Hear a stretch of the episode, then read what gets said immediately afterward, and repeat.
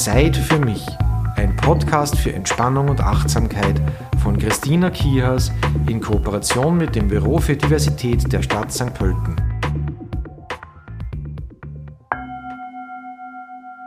Ein herzliches Hallo bei Zeit für mich. Ich freue mich, dass du wieder mit dabei bist. Heute zu Gast ist Natascha Berger. Sie ist aus St. Pölten und studierte Illustratorin, Grafikdesignerin und Autorin. Und in ihren Projekten, da beschäftigt sie sich mit ähm, psychosozialen beziehungsweise auch inklusionsfördernden Themen in Kombination mit fantastischen Welten. Und ich freue mich, dass wir heute gemeinsam in diese Welten eintauchen werden. Hallo Natascha. Hallo Christina, ich freue mich auch. Ja. Danke für die Einladung. Sehr gerne. Magst du vielleicht gleich ähm, ein bisschen herzeigen, von welchen, welchen Welten wir sprechen? Sehr gern. Äh, also, wir sprechen heute so ein bisschen über mein Kinderbuch, die Astronautenkinder, und über die Materialsammlung, in denen die Astronautenkinder auch äh, aufgegriffen werden. Ähm, und das richtet sich aber an die an Pädagogen ähm, genau. Mhm. Wobei man dazu sagen muss, du hast auch noch zwei weitere Bücher. genau. Ähm, eines ist das Räusper-Zwinker-Monster, da geht es um Tickstörungen. Das ist auch ein Bilderbuch. Ähm, und ein, das andere ist zum Thema Vormundschaft. Das heißt, äh, Frau Frühling hat 30 Kinder. Aber da geht es um das deutsche ähm, Vormundsystem. Mhm. Genau. Mhm weil du auch in Deutschland eben studiert hast. Ähm, genau, also das hat sich dann über eine, über meine Dozentin ergeben, dass sie mir dieses Projekt weiter empfohlen hat. Genau. Okay, interessant, ja. Ich würde mal sagen, das Wort Einzigartigkeit, das ist, das ist bei mir so aufgepoppt, als ich ähm, deine B Bücher durchgeblättert habe. Und ähm, ich würde gern als erstes schon auf diese einzigartige Welt auch eingehen, die du in Astronautenkinder beschreibst oder das Bild, das du da zeichnest. Genau, also ja, ähm, ich habe mich versucht, ähm, also bei den Astronautenkindern geht es um Kindern mit ähm, Neurodiversität auch, ähm, aber da geht also einfach auch gefühlsstarke Kinder ähm, und ich wollte mich aber so von diesen ganzen Diagnosen ähm, entfernen und sagen, eigentlich kann sich da jeder darunter identifizieren und ähm, genau, also dass, dass wir einfach da, dass wir da einfach alle Kinder mit ansprechen und alle Kinder mit reinholen, weil jedes Kind kennt ähm, mal große Emotionen oder das Bedürfnis nach ähm, einem, äh, einem geordneten Alltag und so weiter und so fort. Also Genau, da hat jedes Kind eben so eine einzigartige Erfahrung und eine einzigartige Sicht auf die Welt und ja. Mhm. Ja, ich glaube auch Erwachsene kennen diese einzigartigen Emotionen. Würdest du dich selbst als Astronautenkind bezeichnen? Äh, also ich, ich kann in vielen Aspekten diese, ähm, die, die, die Perspektive nachvollziehen oder spezielle Bedürfnisse. Und ich habe auch eben so Momente von ähm, Überstimulation, ähm, ob ich jetzt selbst irgendwie unter Autismus oder ADHS oder die anderen Themen, die ich da anspreche, runterfallen, das weiß ich selbst eigentlich gar nicht. Aber ich fand halt irgendwie, also ich kenne das, also ich finde halt, man kann ähm, trotzdem da eben sehr viel, sehr viel von sich selbst wiederfinden und sehr viel nachvollziehen und ähm, genau, kennt einfach auch viele Momente von den äh, Momenten, die ich in den Astronautenkindern anspreche, auch bei sich selbst und aus seinem eigenen Alltag. Mhm, mhm, mhm. Ja. In Schaut, wie wir die Welt wahrnehmen, nun begegnen wir ja wiederum den Astronautenkindern, aber dann auch Dschungelkindern und Vulkankindern. Ich finde die Begriffe sehr ähm, speziell und, und sie geben auch so ein wunderschönes Bild. Und ich wollte dich fragen, was hinter diesen Begriffen steht.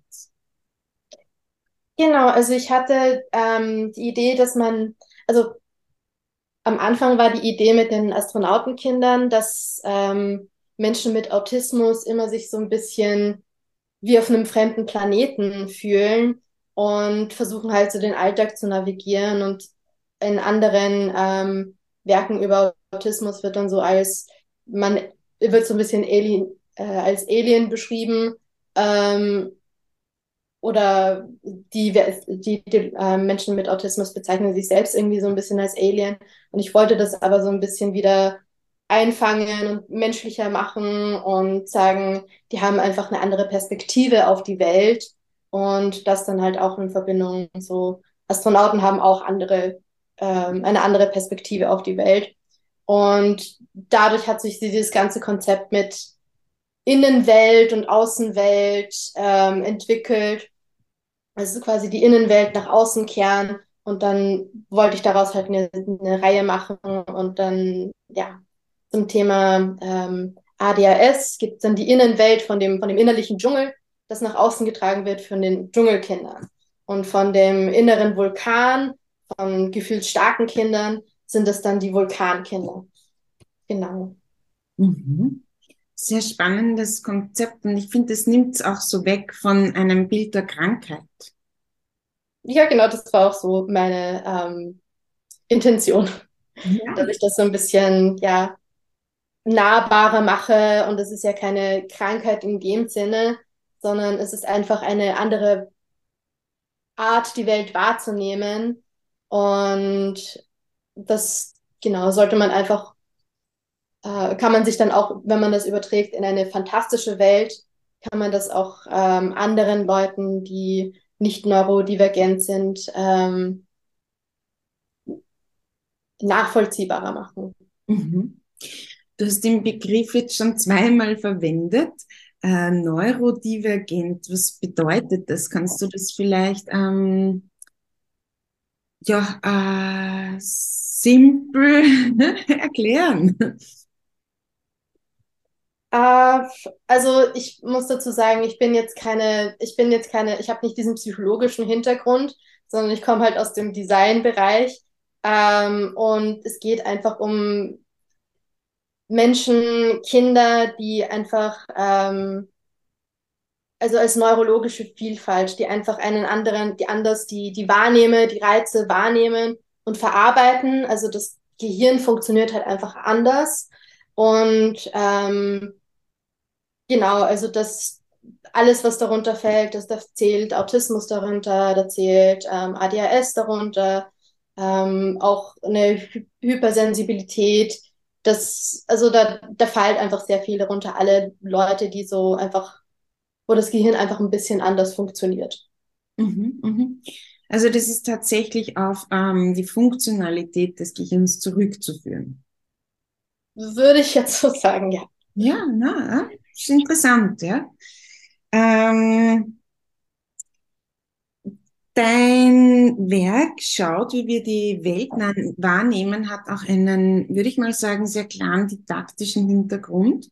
Und ich persönlich ähm, finde das Thema auch so ansprechend und finde es eben auch für Pädagoginnen insbesondere sehr wertvoll und würde fast sagen, das sollte in jedes Lehrerzimmer und auch Klassenzimmer. Das wäre so. Ja, eben auch um ein Miteinander und auch diese, diese Vielfalt zuzulassen und äh, zu fördern und zu sagen, okay, das, das hat Raum, das hat Platz. Ähm, ja, inwiefern hast du das Gefühl, trägt dieses Buch zu diesem Miteinander bei? Ähm, ganz viel.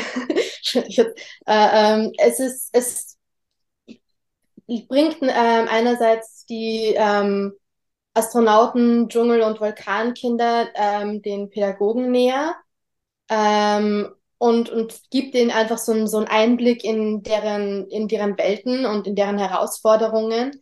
Aber es spricht halt nicht nur diese, ähm, die Kinder mit diesen Herausforderungen an, sondern es holt eigentlich alle Kinder mit ab. Es ist diese, die Materialien und Geschichten, die da drin sind und die Tipps, die da drin sind, die kann, kann man eben auf alle Kinder anwenden ähm, oder mit allen Kindern gemeinsam machen, weil es ist ja auch sehr viel Spielerisches dabei. Und genau, das, das ähm, hilft einfach, je, also jedes Kind kann davon profitieren, wenn man den Alltag strukturierter gestaltet oder wenn man Konflikte lösen kann gemeinsam. Ähm, ja, oder wenn man einfach irgendwelche Spiele hat, mit denen man dann einfach so diese innere Ruhe, Unruhe rauslassen kann. Oder wenn man mal gemeinsam sich hinsetzen kann und einfach entspannen kann. Und ja, da kann eigentlich, kann jeder was damit mitnehmen. Mhm, mh, mh. Auch sicher die, die Pädagogen an sich. Ja. Ich glaube auch, dass es ein, etwas sehr Wertvolles ist, was wir an und für sich in der Schule nicht lernen. Ne? Fürs Leben lernen. Ne? Ja. ja, viele Dinge, ähm, die, also habe ich mir selbst dann auch rausgenommen, ähm, wie zum Beispiel bestimmte Atmen und Atmungstechniken.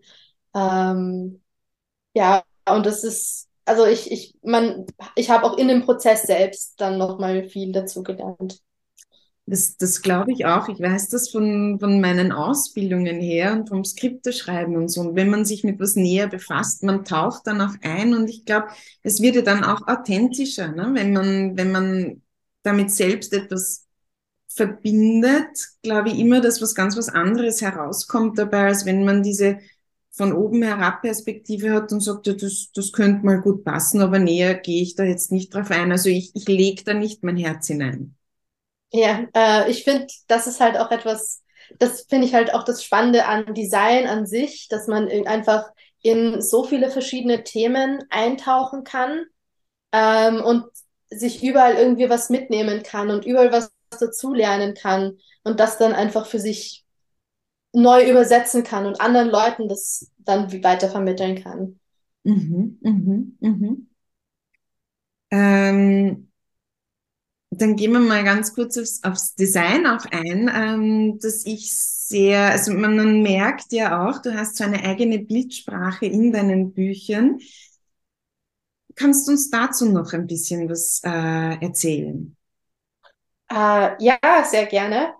Ich habe tatsächlich ich würde jetzt nicht behaupten, dass ich so einen Stil habe, sondern den, den Stil, den ich bei den Astronautenkindern ähm, entwickelt habe, den habe ich halt auch deswegen ge ge gewählt, ähm,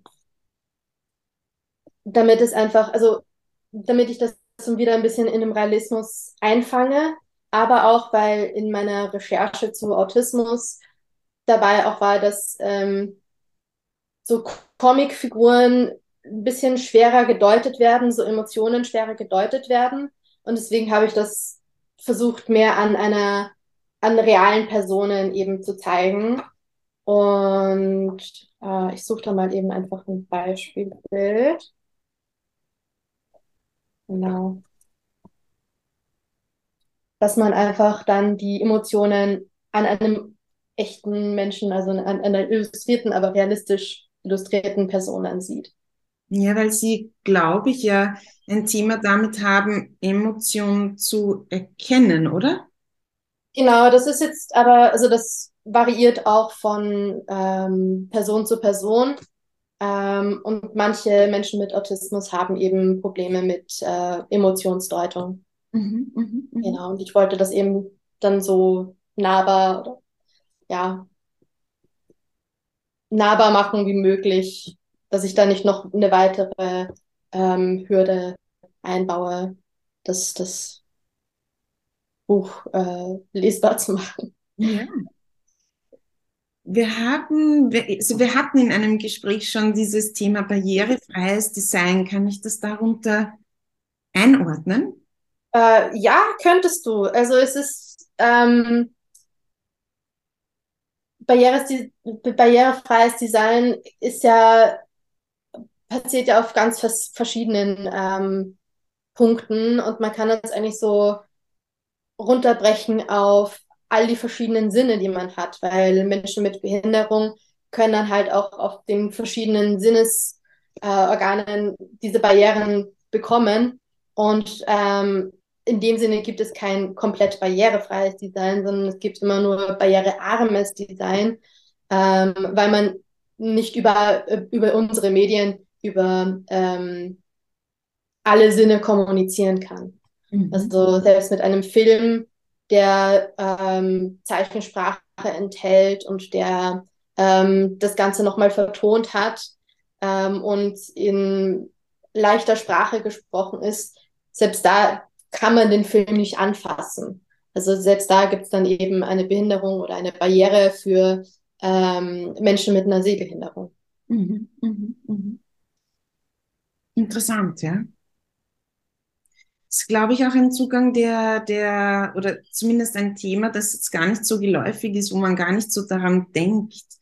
Ich hatte das auch zuletzt bei einer Freundin, der es ähm, halt im Moment nicht so gut geht und zum ersten Mal einen Menschen in einem Rollstuhl gefahren, wo man dann einmal bemerkt, ähm, welche Hürden da so im Alltag zum Beispiel tatsächlich da sind und, und vielleicht auch gar nicht wahrnimmt, was für Möglichkeit man als Mensch hat, der, der mit seinen, all seinen Sinnen sozusagen wahrnehmen und rezipieren kann.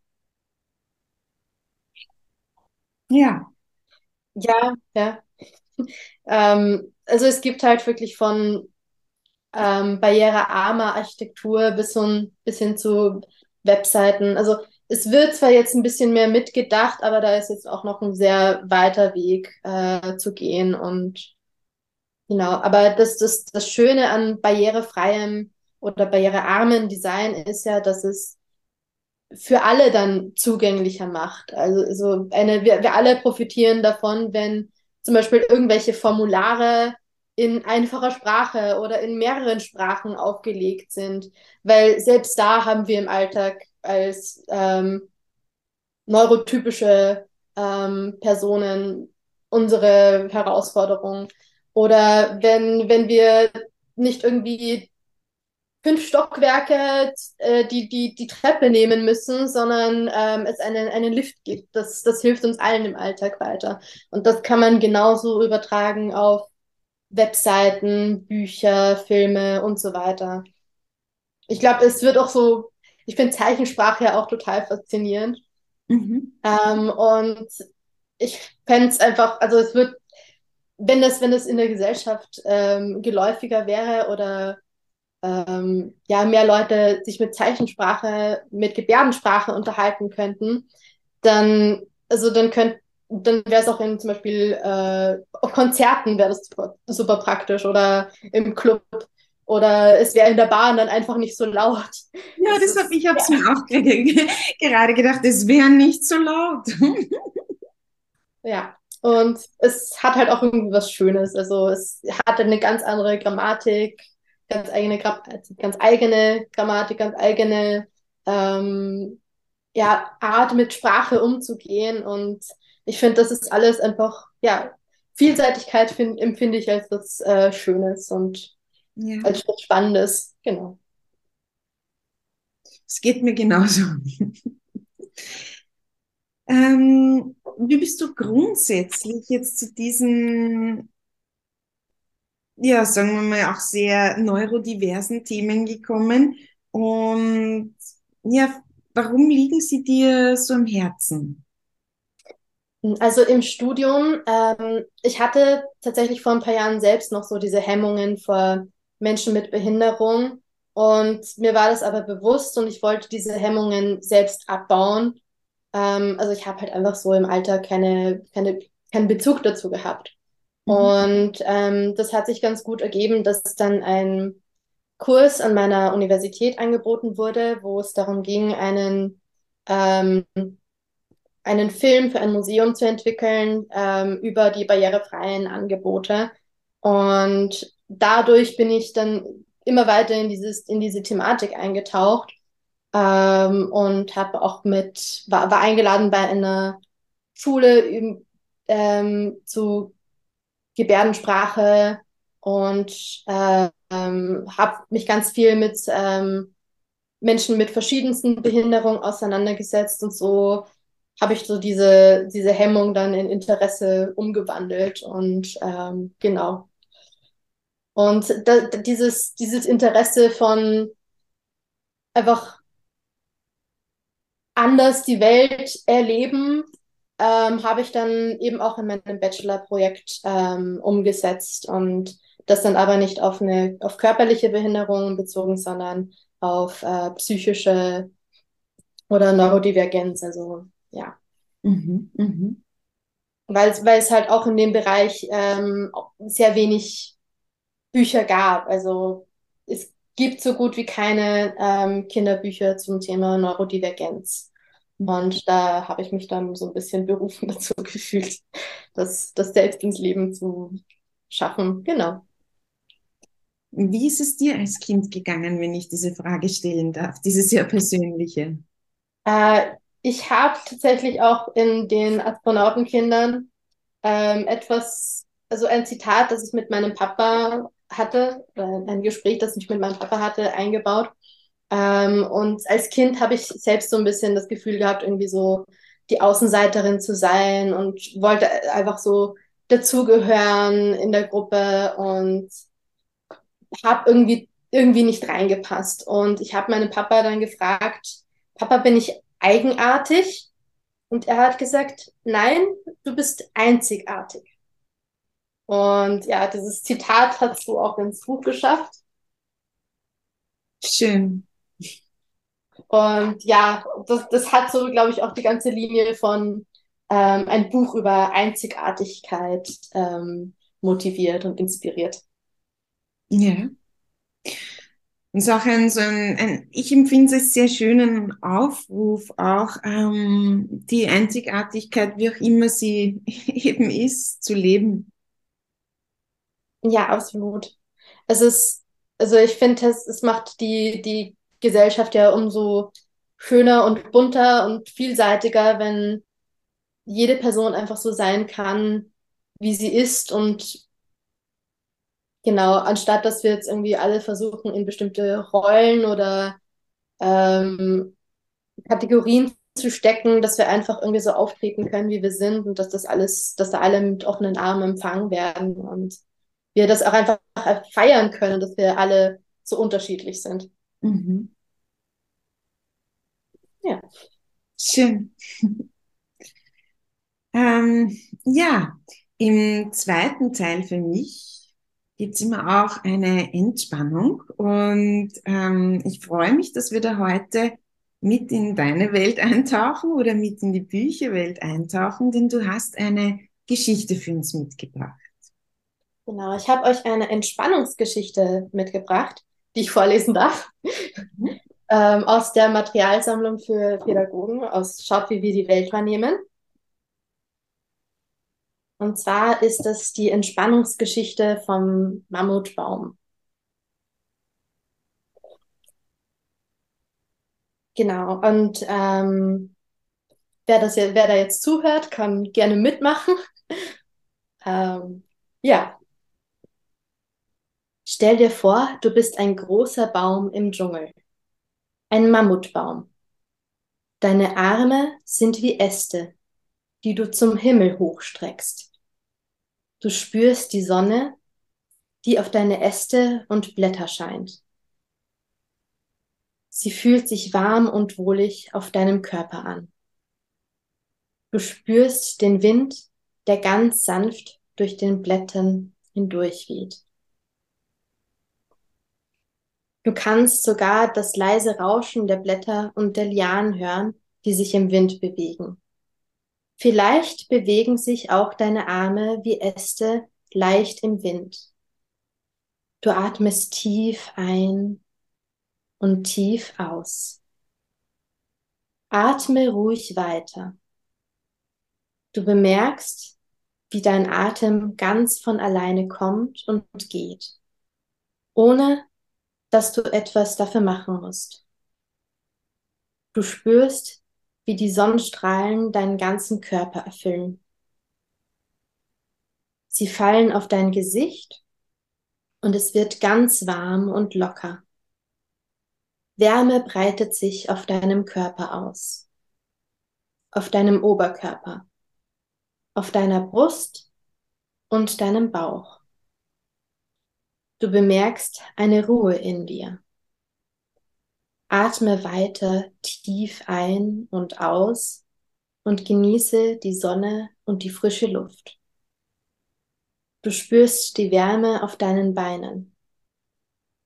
Du bemerkst, dass deine Beine ganz fest auf dem Boden stehen. Du spürst deine Füße fest auf dem Boden, die wie tiefe Wurzeln in den Dschungelboden hineinragen. Du fühlst dich sicher und warm. Genieße den Dschungel um dich herum und atme ruhig weiter. Erkunde den Dschungel mit all deinen Sinnen. Deine Ohren nehmen viele Geräusche wahr. Vielleicht kannst du hören, wie die Vögel zwitschern, wie die Blätter um dich herum rascheln, wie Tiere fast geräuschlos durch das Dickicht schleichen um dich herum gibt es viel zu sehen. Hohe Bäume, die bis zum Himmel ragen. Bunte Blumen in schillernden Farben. Und ein Affe, der es sich in deiner Baumkrone gemütlich gemacht hat. Du bemerkst, wie viele verschiedene Düfte in der Luft liegen. Du riechst den klaren und frischen Waldduft.